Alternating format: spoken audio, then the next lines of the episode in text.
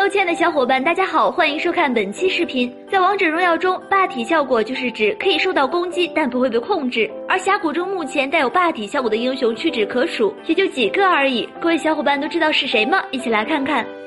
一花木兰，花木兰在切换重剑形态后，使用一二技能是处于霸体状态。这个时候敌方英雄可以攻击他，但是不能控制他。而且霸体的时候，不管是伤害还是防御力，都比轻剑形态高。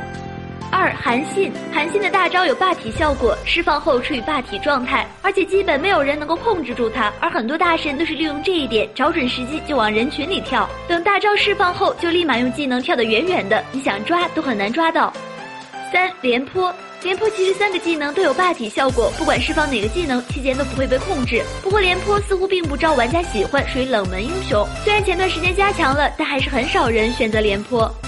四李信，李信算是霸体状态最多的英雄了。光明状态下蓄力释放技能时，不管是一二三技能，李信都是处于霸体状态。这个时候所有控制技能对李信都没效果。还有黑暗状态下的李信使用一技能加速的时候，也是相当于霸体状态，控制技能对他无效。